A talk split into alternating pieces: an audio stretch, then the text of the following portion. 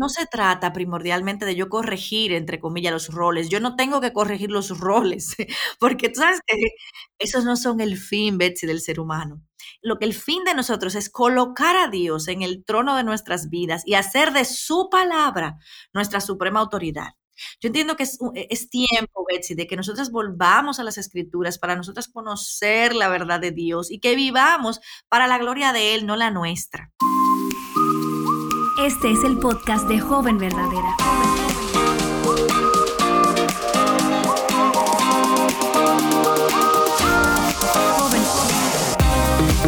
Hola jóvenes verdaderas, yo soy Betsy Gómez y quiero darles la bienvenida a esta segunda parte de nuestra conversación con la profe Yamel de Jaramillo. Hola Yamel. Hola Betsy, ¿cómo estás? Muy bien, gracias por tomarte el tiempo y por compartir con nosotras estas cosas que son tan importantes. Estamos hablando, si no escuchaste el episodio anterior, yo quiero animarte a que tú vayas a oírlo porque Yamel nos estaba enseñando acerca de qué es el feminismo, cómo el feminismo se ve en las jóvenes de hoy en día. Nos estuvo hablando cómo eh, se desarrolló, cómo inició. Y Yamel, Hubo algo que tú dijiste en el episodio pasado que a mí me encantó. Vamos a escuchar eso. Lo que ellas están realmente buscando es que ellas quieren ser dueñas de sí mismas. Lo que querían era igualdad en el mercado laboral, que ya lo tienen, pero ¿por qué? Porque no querían ser amas de casa por default. O sea, ellas buscaban actuar independientemente de los hombres, tener el control de la natalidad, la legalización del aborto, todo lo que quitara el peso del hogar, la maternidad, el cuidado de los niños sobre sus hombros. O sea, ellas estaban buscando el que ser soberanas en sus decisiones y preferencias. Wow, eso me encantó porque creo que resume el corazón de el feminismo y lo que realmente a veces ni siquiera estamos dispuestas a ver de frente. Entonces, háblame, Yamel, acerca de estas mujeres que fueron las precursoras de, de todo esto. Sí, bueno, ahí, ahí vienen, yo diría que son las dos más nefastas, Betsy, promotoras del feminismo. Yo creo que empecemos con Simone de Beauvoir. Simone de Beauvoir fue una filósofa eh, francesa quien se convirtió en uno de los modelos a seguir y cuyas obras fueron utilizadas, oye bien, para el manifiesto de la liberación de la mujer. Eh, y algo muy curioso, hay muchas cosas curiosas en ella, pero algo muy curioso de, es que ella fue una mujer que si nosotros trajéramos a Simón a, nuestra, a nuestra actualidad, al día de hoy, ella fuera, o sea, bajo el lente del feminismo, claro estás, ella fuera una estrella, Betsy. O sea, esta mujer era inteligente, era una estudiante dotada, por, por haberlo dicho así, estudió en una de las mejores universidades de la época, que es la Universidad La Sorbona en Francia. Em, ella, digamos que lo que obtuvo ahí, digamos, en, términos de, de carrera, ella lo que obtuvo fue un equivalente a como una maestría. Eh, si podemos decir así. Algo interesante es que Simón vivió un romance complicado, por decirlo así, para ponerlo... Muy complicado. Sí, para ponerlo bonito. Ella vivió un, un romance complicado con un hombre famoso. O sea, que ella es el ejemplo de lo que el mundo define como exitosa o empoderada. Pero su vida, Betsy, realmente lo que nos muestra es que la propaganda que ella hace con tanto énfasis no era mm, tan real, digamos, en ese sentido. Y, mira que el episodio de la semana pasada yo mencionaba lo de las emociones y la eh, experiencia. E, esta pareja de, de Lozano, hoy no tenemos todo el tiempo, obviamente, para yo entrar a la profundidad de la vida de ella, pero sí hay cosas oscuras de su vida que explican entonces muchos de sus postulados. Ella fue la pareja de Jean-Paul Sartre. Jean-Paul Sartre fue otro filósofo francés eh, también muy, muy famoso, y quien él desarrolló algo que se llama como el existencialismo.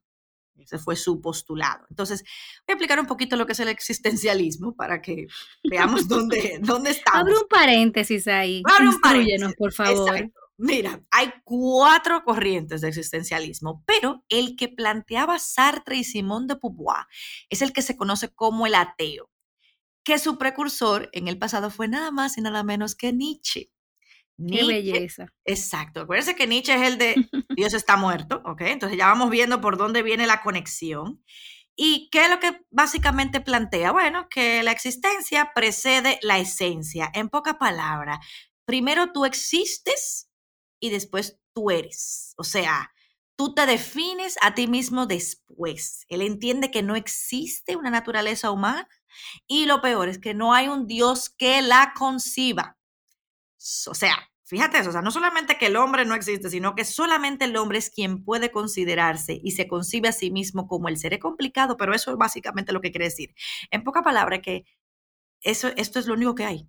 La vida es esto y que tú mm. defines hacia dónde tú vas. Entonces, claro, teniendo esta influencia, Simón de Beauvoir, y esa relación, ¿verdad?, que llevaron, entonces ella, Betsy, es la que sale con la famosa frase de que la mujer era una ciudadana de segunda clase, hmm. argumentando que el mundo era un mundo para los hombres, que la hmm. mujer era obligada, y esto a mí me, me impactó, a vivir en un molde que fue creado por el hombre. ¿Y tú sabes cómo ella llamó ese molde? La feminidad eterna. Wow. O sea, fíjate, exacto, fíjate cómo es, es, de dónde empieza y de dónde viene, o sea, y, mm. quiénes eran sus precursores y cómo, lamentablemente, Betsy, lo que esa señora vivió en su relación con este señor, la llevó a crear mm. todo esto. Y mira cómo hoy por hoy, y yo veo muchas mujeres que salen a defender a Simón de Beauvoir, padre, no saben lo que están No, y déjame decirte algo, o sea, lo peor de todo es la vida, porque a veces solamente compramos las ideas de las personas.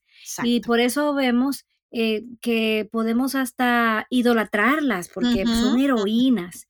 Pero fíjate cómo su vida, que es lo que muchas de nosotras no conocemos, era una vida desastrosa al punto de que se pensaba de que ella tenía relaciones lésbicas con las mismas estudiantes a quienes ella eh, como, pues yo iba a decir discipulaba, pero era, entrenaba. O se las llevaba, o se las llevaba a él, a, a Jean Paul. Exactamente, horrible, o sea, era algo horrible, horrible. Así es, así es. Y bueno, imagínate, luego de toda esa influencia de esta señora, llegamos a los caóticos 60. Y aquí llegamos a Betty Freedom. Ella, Yo siento como que voy en una nave del tiempo contigo. Esa es la idea, que vayan así, una nave del tiempo. Entonces, en los 60, esta señora, ella pues era hija de judíos en los Estados Unidos. Eh, ella vio el ejemplo, y lo, lo digo porque es súper importante, de que su mamá dejó de trabajar para cuidar de su casa, de sus hijos. Era brillante, estudió periodismo y psicología, ya vas viendo. Y de quién fue su mayor influencia, las ideas de Simone de Beauvoir. Pero entonces, ¿qué pasa? Acuérdense que Simone de Beauvoir era una filósofa y, sus ideas, ¿verdad? Eran un poco así como lo que yo expliqué ahorita del existencialismo. Entonces, ella dice, no, esto hay que ponerlo en lenguaje llano y sencillo. ¿Para qué? Para que las mujeres puedan entender y liberarse, entre comillas, oye bien, de las ataduras que no la deja superarse. Y oye bien, esta señora llama su libro La mística de la feminidad. Y este es el libro que da arranque al feminismo en los años 70. A ver si este es el marcó eh, o sea, eh, eh, una, una, nueva era. O sea, lo que esta señora hizo con este libro que se llama así La, la mística de la feminidad. Pero Yamel, eso fue ayer. O sea, porque es que a veces pensamos como que esto tiene toda una vida sucediendo. Esto fue ayer. O sea, solamente yo pienso que Moisés nació en el 77. O sea, y yo, y yo en el 78. Eso fue ayer, yo no soy, eso fue ayer. Yo, soy jovencita. claro que sí. Oh, oh. Mira, Betsy, y te quiero leer eh, un, un, extracto de lo que ella dice para que vean la mentira que yo que hablábamos en el, en el episodio pasado. O sea, es una mentira. Y fíjate lo que ella misma dice. Ella dice, aunque los derechos políticos se tenían, el voto, los educativos se ejercían, las profesiones se iban ocupando, las mujeres no habían conseguido una posición paritaria respecto a los varones. O sea, mm. en 1848 obtuvimos lo que se supone que queríamos, ¿verdad? Esta señora en los 70 nos está diciendo, sí, sí, sí, es verdad, sí, ya eso se obtuvo, pero no, pero todavía no hemos logrado, o sea, siempre va a haber algo más. Y ella dice entonces, está, llevó lo, de la ciudadana de segunda clase que hizo Simón de Beauvoir, Betty lo lleva a otro nivel y oye lo que dice. Ella dice que la mujer estaba sufriendo de un síndrome y que hmm. este síndrome tenía los siguientes síntomas que presentaba la mujer, insatisfacción y vacío. Y hmm. ella, oye, ¿cómo le puso al síndrome? El síndrome de la esposa atrapada en una casa. Wow. Y de ahí ya hemos visto todo lo que se ha desprendido hasta el día de hoy, que sigue con esa línea marcada por esos postulados. O sea, es impresionante, Betsy, ver todo esto y tú te quedas como, pero, ¿en serio? Y hay algo que yo quiero como puntualizar con eso que tú dices, que es muy importante, porque cuando ella identifica el supuesto síndrome de la esposa atrapada en una casa, ella no se lo inventó eso, ya No, o sea, ella no lo inventó, eso ya no lo sacó, de que déjame buscar algo con que las mujeres se identifiquen para destruir el modelo eh, tradicional que hasta ahora, no, en realidad eso era lo que ella veía. Exactamente. Y es increíble. Por eso, decía, por eso decía al principio lo que ella vio en su casa. Y ella se casó y dejó el trabajo, o sea, repitió el patrón. O sea, por eso decíamos, es la emoción y mi experiencia. ajá, exactamente. Y esa conclusión vino como el resultado de una investigación que ella hizo, o sea, súper formal. ella se reunió con sus amigas en su aniversario quinceavo de su promoción y ella le preguntaba a sus amigas, o sea, cuáles eran sus niveles de satisfacción como esposa, como madres, como ama de casa. Y ahí ella vio claramente ese desencanto, ese descontento que había entre ellas. Y entonces ella dijo, pero es que yo no me lo estoy inventando, esto yo lo veo, la mujer está deprimida por cuál es la razón de su depresión, que ella esté en la casa. Y ahí es, eh, yo creo que esa es como que la semilla del error que quizás podemos desconstruir al final. Pero antes yo te quiero preguntar algo. ¿Por qué tú crees que para una joven hoy en día para una mujer en general, pero especialmente para una mujer joven, es dañino abrazar esta cosmovisión. ¿Por qué nosotros podemos alertar a las jóvenes? Ten cuidado porque este caramelo que te está comiendo realmente está lleno de veneno. Así es. Mira, Betsy, como hemos dicho, el feminismo lo que busca es redefinir lo que Dios en su palabra nos ha enseñado el feminismo empieza a empañar la visión de lo que Dios diseñó desde el principio y comienza a plantar dudas y comienza a llamar malo lo que Dios dijo que era bueno. Entonces ahí empezamos a qué? A yo querer buscar algo más. El feminismo nos hace creer que esa relación, como Dios la ordenó entre hombre y mujer, esa es la raíz de nuestro descontento. Y de una manera ya muy natural, nosotros nos oponemos sin darnos cuenta, Betsy, a lo que Dios dispuso en su palabra uno de los puntos fundamentales que fue el que acabas de mencionar, que para mí ese es el mayor ataque que el feminismo ha hecho, es que denigra los roles de esposa y madre. Y yo te voy a mencionar una, una, frase de una que es una famosa feminista que todavía anda por aquí viva, eh, se llama Gloria Steinem, Steinem, y ella dice que una mujer libre es una mujer que tiene sexo antes del matrimonio y un trabajo después de este. Wow. Eso es, eso es lo que ella promueve. Y, o sea, el mensaje promocional del feminismo, entonces, ¿cuál siempre ha sido? Que los derechos son iguales para el hombre y la mujer, ¿verdad? O sea, tú mm. lo, y tú lo ves y suena bueno, pero, o sea, suena más o menos, pero ¿qué pasa? que su mensaje secundario consistente ha sido que las mujeres necesitan ser más que solamente esposas y madres. Entonces, cuando vemos esto, Betsy, a la luz de la palabra de Dios, Dios, o sea, en su palabra lo que Dios valora son precisamente los roles de esposa y madre. Entonces, Betsy, la única cura para esta horrible pandemia, porque esta sí es una horrible pandemia, sí. y para todas las distorsiones del corazón, es el Evangelio. O sea, no, no, se trata primordialmente de yo corregir, entre comillas, los roles. Yo no tengo que corregir los roles, porque sabes esos no son el fin, Betsy, del ser humano. Lo que el fin de nosotros es colocar a Dios en el trono de nuestras vidas y hacer de su palabra nuestra suprema autoridad. Yo entiendo que es, es, tiempo, Betsy, de que nosotras volvamos a las escrituras para nosotras conocer la verdad de Dios y que vivamos para la gloria de Él, no la nuestra. Y solo de esta manera la mujer va a encontrar satisfacción y va a poder asumir su papel dentro del hogar, la iglesia, la sociedad, donde quiera que Dios te haya colocado.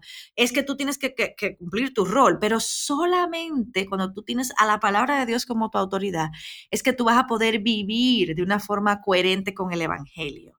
Solo en Cristo, si nosotros podemos encontrar libertad, plenitud y abundancia.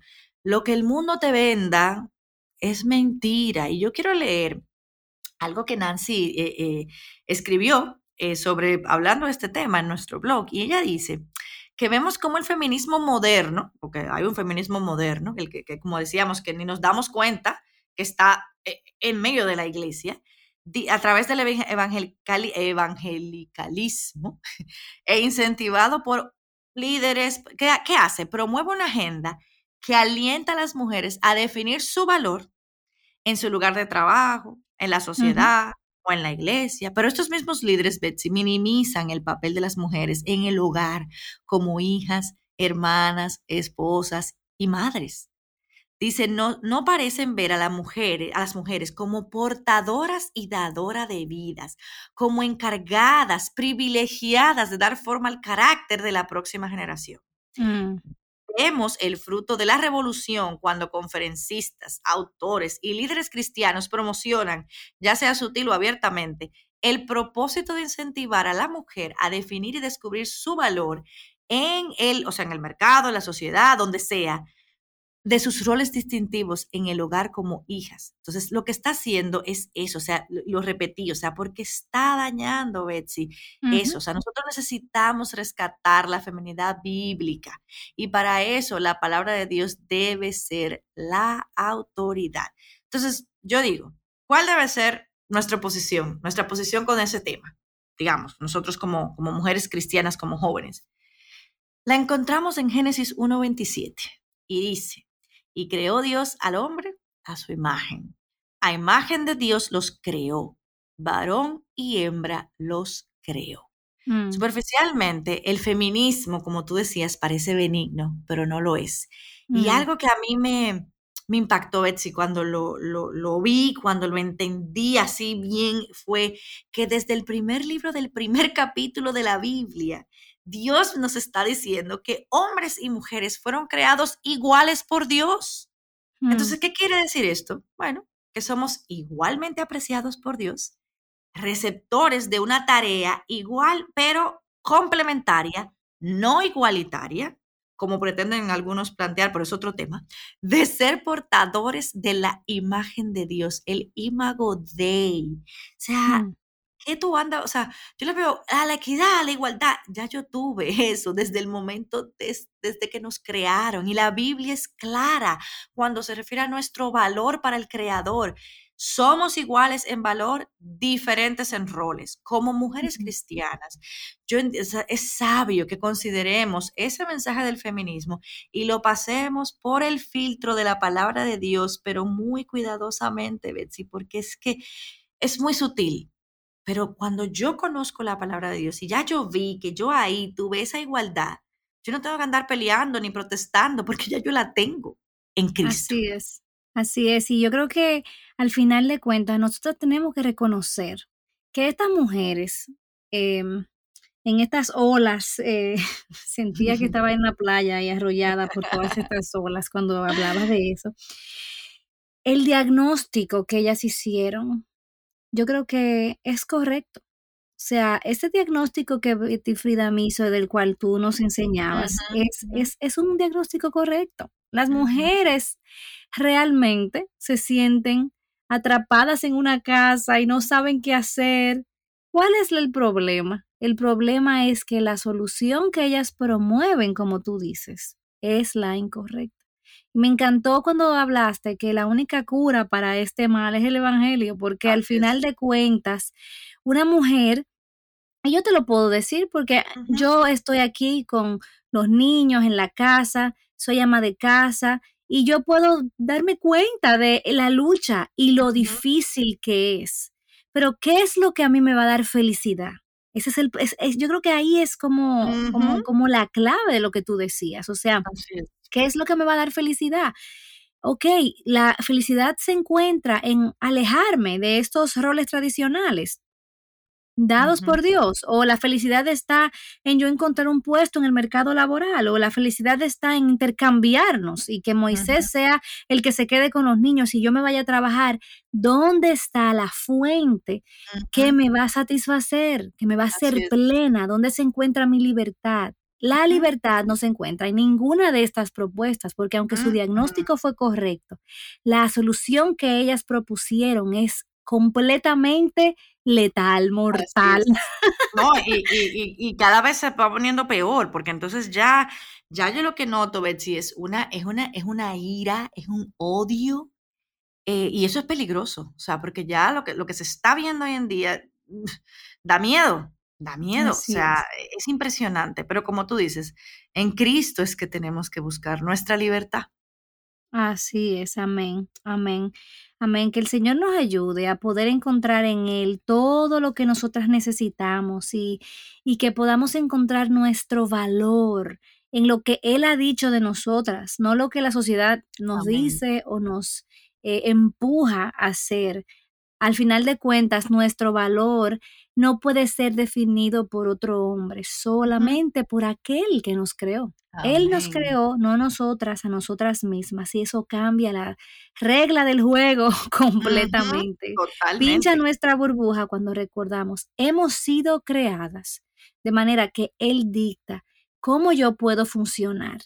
Y hoy en día, Yamel, te quiero preguntar, eh, quizás eh, muchas jóvenes pueden preguntarse, bueno, Yamel, tú creíste todas estas mentiras del feminismo, el Evangelio te transformó. Entonces, ¿cómo ahora tú, tú miras atrás y, tú puedes dar testimonio de la libertad que se encuentra en dejar atrás esas ideas? Bueno, tristemente, realmente, eh, sí, yo creí muchas de estas cosas de manera sutil. Eh, no era así que yo no salía a marchar ni nada por el estilo, pero sí, Betsy, yo puedo mirar atrás y lo miro hasta con tristeza porque me hubiese gustado saber estas cosas cuando yo era más joven y quizás eh, me hubiese evitado muchos errores, muchas cosas, muchas, muchos dolores en ese sentido. Pero sí, cuando tú, como te digo, cuando yo pude ver en, el Evangelio realmente como es, poder ver en la palabra de Dios, poder entender mi valor en Cristo, mm. cambia, te cambia. Y, ojo, es una lucha, porque es que lamentablemente, como tú decías, está en nuestro ADN. Yo no estoy diciendo que yo no luche, claro que yo lucho, y todavía hay áreas donde me cuesta, me cuesta. Yo eh, estuve leyendo un libro que se llama, eh, déjame ver, espérame. Eh, Destellos de Gracia se llama. Y te, te, confieso que en los primeros capítulos casi lo, lo tiro el libro. Porque Ese es el libro de Gloria Furman. Eh, sí, donde habla de ver el Evangelio en las tareas diarias y de verdad, o sea, lo reconozco, me cuesta, o sea, porque no, no va con, con lo que quizás ya uno trae, pero cuando tú lo ves a la luz del Evangelio, todo cambia. Y esos son los lentes que tenemos que ponernos. Es una lucha, Betsy, o sea, porque desde Génesis para acá vamos a luchar con eso. Lo que tenemos es que saber a dónde nos vamos a dirigir para buscar esa sabiduría. Por eso es que siempre nos van a escuchar hablar de la mujer de Tito II. O sea, yo necesitaba también esa mentora que me dijera que yo estaba mal y que me enfocara y que me apuntara a la palabra de Dios y a lo que realmente delante de los ojos de Dios importa. No es que esté mal que tú trabajes, que estudie, para nada. Nosotras estudiamos, o tanto Betsy como yo, tenemos carreras, trabajamos, pero era como decía Betsy, ¿a dónde está lo más importante? ¿Dónde está tu felicidad? ¿Y quién realmente te define? Yo creo que ese es el, el, el enfoque y seguir orando porque, como te digo, es una lucha, es una lucha que tenemos contra nosotras mismas, contra nuestra carne, porque obvio, nadie quiere, nadie quiere. O sea, no te sale de manera natural. Entonces, eh, sí, eso es lo que, lo, que, que puedo contarte. Podría contarte más, pero tendremos otro programa para eso. Amén. Yo me identifico contigo, Yamel, porque yo también era una feminista sin saberlo, sin reconocerlo, sin marchar y sin, eh, defender estas, e, esta ideología. Y quiero decirte que hoy, y es lo que quiero animarte a que también tú puedas creer en tu corazón, qué libertad y cuánto gozo me, me, me produce poder declarar, Dios es bueno. Él es mi creador, todo lo que Él ha hecho es bueno y Él me hizo mujer, me hizo diferente al hombre igual en valor, en dignidad, pero me hizo diferente y esa diferencia es hermosa y yo tengo que celebrarla y tengo que aceptarla como un regalo porque me permite reflejar su carácter. También qué maravilloso es poder decir, wow, Dios me ha dado un diseño como mujer y yo soy dadora de vida. El hombre no puede hacer eso como yo lo puedo hacer y eso es bueno. Yo puedo nutrir la vida alrededor de mí y yo puedo enfrentar un trabajo que a lo mejor el mundo cataloga como de segunda categoría, algo opresivo, y yo puedo verlo de frente y yo puedo decir, lo puedo hacer con gozo porque no lo estoy haciendo para mi propia satisfacción, lo estoy haciendo para Dios y estoy sirviendo a Dios a través de este trabajo. Así sea el trabajo que hace una mujer soltera o una mujer casada sin hijos, o el trabajo que hago yo, eh, limpiando pañales y limpiando el piso todo el día. Entonces puedo ver que eso es bueno, ¿no? Porque yo, en lugar de dejarme definir por la labor que está enfrente de mí, me dejo definir por el objeto de mi labor, en nombre de quién y para la gloria de quién lo hago. Y poder declarar, Yamel, eso es bueno, es una libertad gloriosa. Así es. Y es lo que nosotras queremos que también tú puedas creer, abrazar. Así que si necesitas escuchar este episodio y el episodio anterior otra vez, yo te animo a que lo hagas porque es mucha información que tienes que procesar. y yo realmente puedo dar testimonio de que no me dejo de asombrar y es algo que tenemos que estarnos recordando una y otra vez. Eh, cuánto me identifico con esas mujeres y cuánto necesito el Evangelio. Gracias, Yamel, por acompañarnos a ti por tenerme por aquí y a las chicas también, las, les mando un saludo. Mil, mil gracias. Ya tendremos a Yamel muy pronto en una temporada de verano que viene buenísima. Así que ya saben, nos vemos el próximo martes y vamos a estar hablando acerca de cómo esto luce en alta resolución en tus luchas como joven. Dios te bendiga. Joven Verdadera es un ministerio de alcance de Aviva Nuestros Corazones. Para más recursos como este, visítanos en avivanuestroscorazones.com.